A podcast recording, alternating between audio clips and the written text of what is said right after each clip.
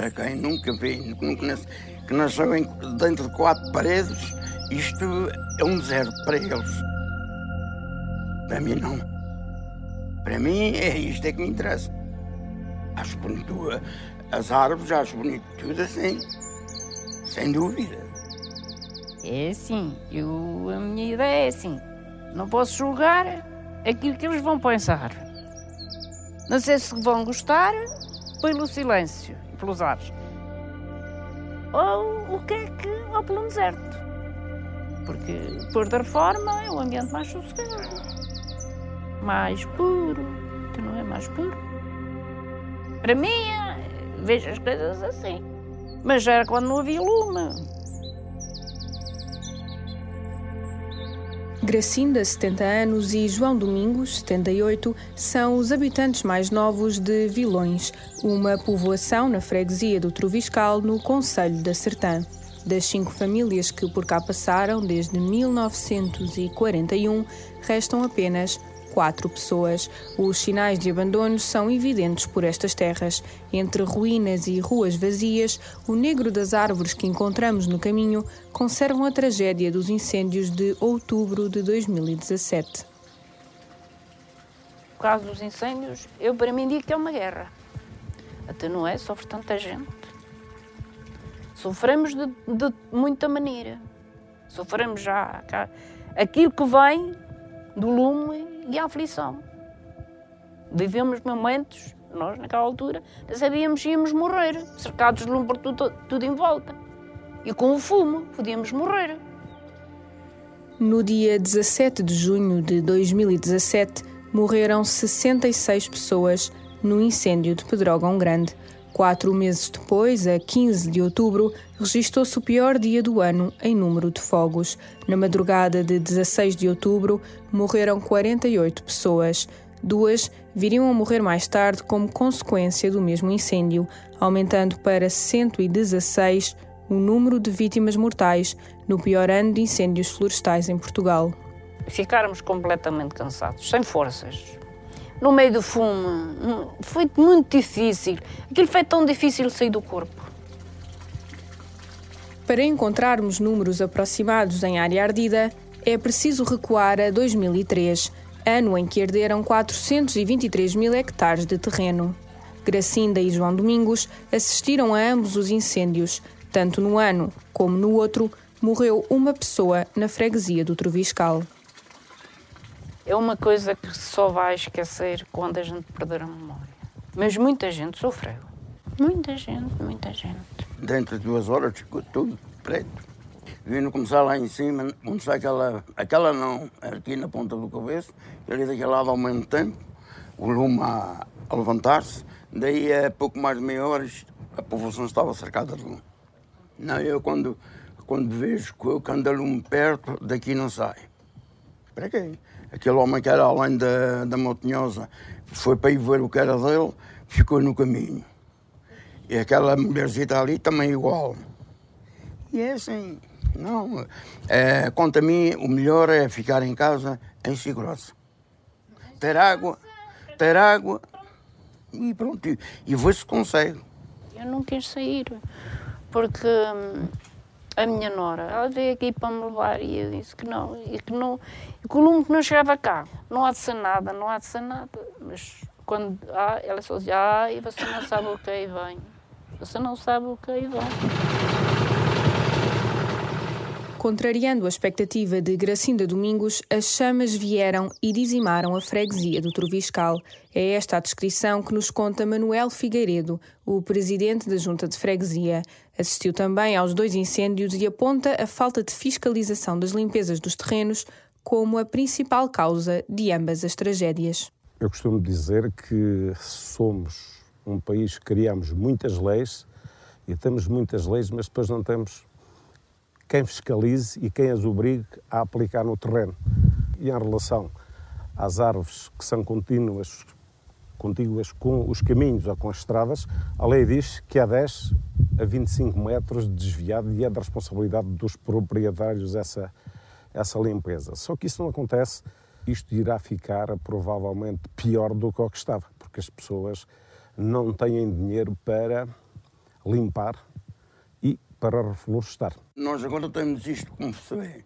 Sei passar o lume, e para mim já não me interessa mandar fazer nada. Terminou.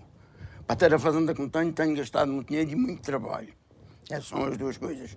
Se passar o lume, para mim, o Estado pode tomar conta disto. É triste.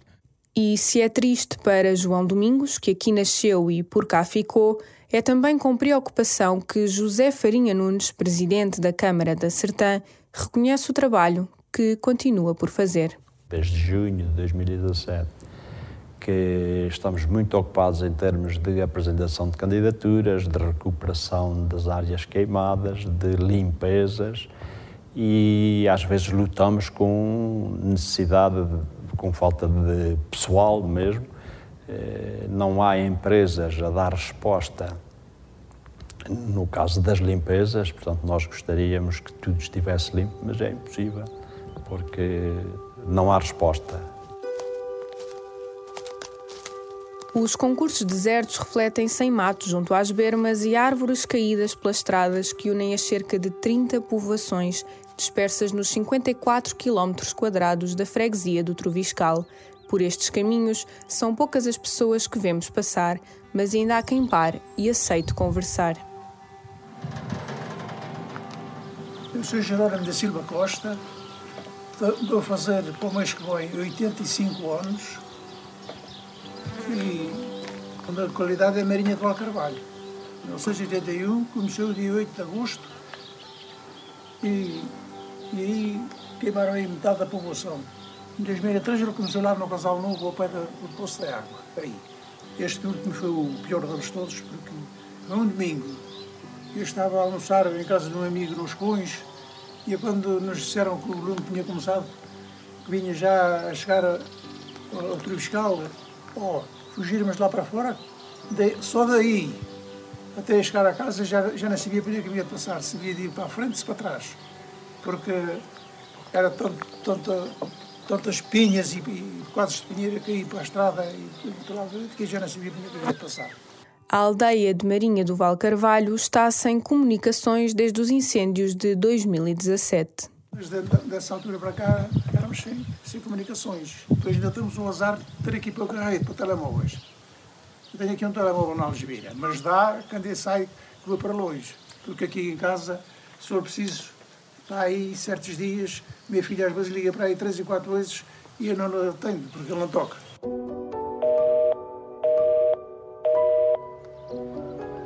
Os moradores desta aldeia, afetada pelos incêndios de outubro de 2017, queixam-se da má qualidade das comunicações asseguradas pelo serviço de satélite.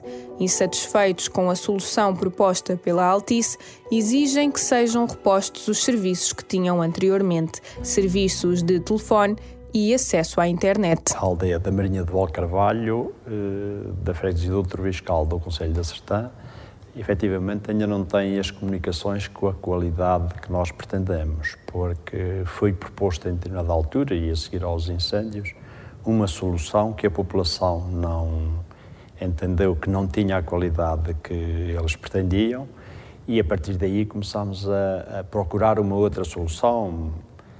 A Mel andou, andou para aí a meter telefone em alguns mas o que é, parte deles dizem que aquilo não dá, não dá, que está sempre variados que não dá, não dá. E então o telefone desse não quis.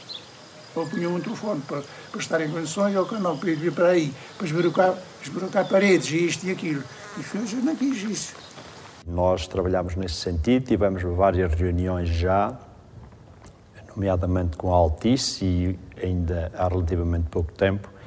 Enviámos também um uma comunicação à ANACOM, a entidade reguladora das comunicações, para acompanharem este processo, porque nós queremos que a Marinha de Valcarvalho e todas as localidades do Conselho da Sertã tenham comunicações com o mínimo de qualidade e é isso, é nesse sentido que estamos a trabalhar. O cobre ardeu nos incêndios de há dois anos. Com ele perderam-se também as comunicações em Marinha do Val Carvalho e a fibra ótica que pediram e lhes foi prometida nunca chegou. Aquele serviço universal que havia anteriormente aos incêndios, isso não foi restabelecido como estava. Portanto, o cobre propriamente dito desapareceu e a fibra, propriamente dito, ainda não chegou lá. Só os que estão em Lisboa e no Porto é que, é que são portugueses. Os que estão aqui, eles, para eles não lhe interessa nada. Não lhe interessa nada. Os que estão aqui não lhe interessa nada. O abandono do mundo rural é também apontado pelo presidente da Junta de Freguesia como uma das principais causas dos incêndios florestais no interior do país. Com uma população envelhecida e com os filhos dos idosos que cá vivem, que foram para as metrópoles, eh, não há quem cuide, cuide propriamente dito do, dos terrenos. E a mata vai ficar desordenada e descoordenada como estava anteriormente e vai continuar. Eu emendo embora mais a mãe, cá ficam os bons, e eles depois já que têm que se ocupar deles. Ou então ocupar como aqueles ali, como vizinhos. Do lado de lá do quintal de Gracinda e João Domingos, vemos ruínas e terrenos ao abandono, árvores no chão e arbustos que crescem sem controlo. Para Manuel Figueiredo, a solução passa pelo emparcelamento, uma operação de remodelação destinada a pôr fim à fragmentação e dispersão dos terrenos pertencentes ao mesmo titular. O problema que eu considero número um é o não emparcelamento em primeiro lugar, e após os focos, devia ter havido coragem política para se criar um emparcelamento.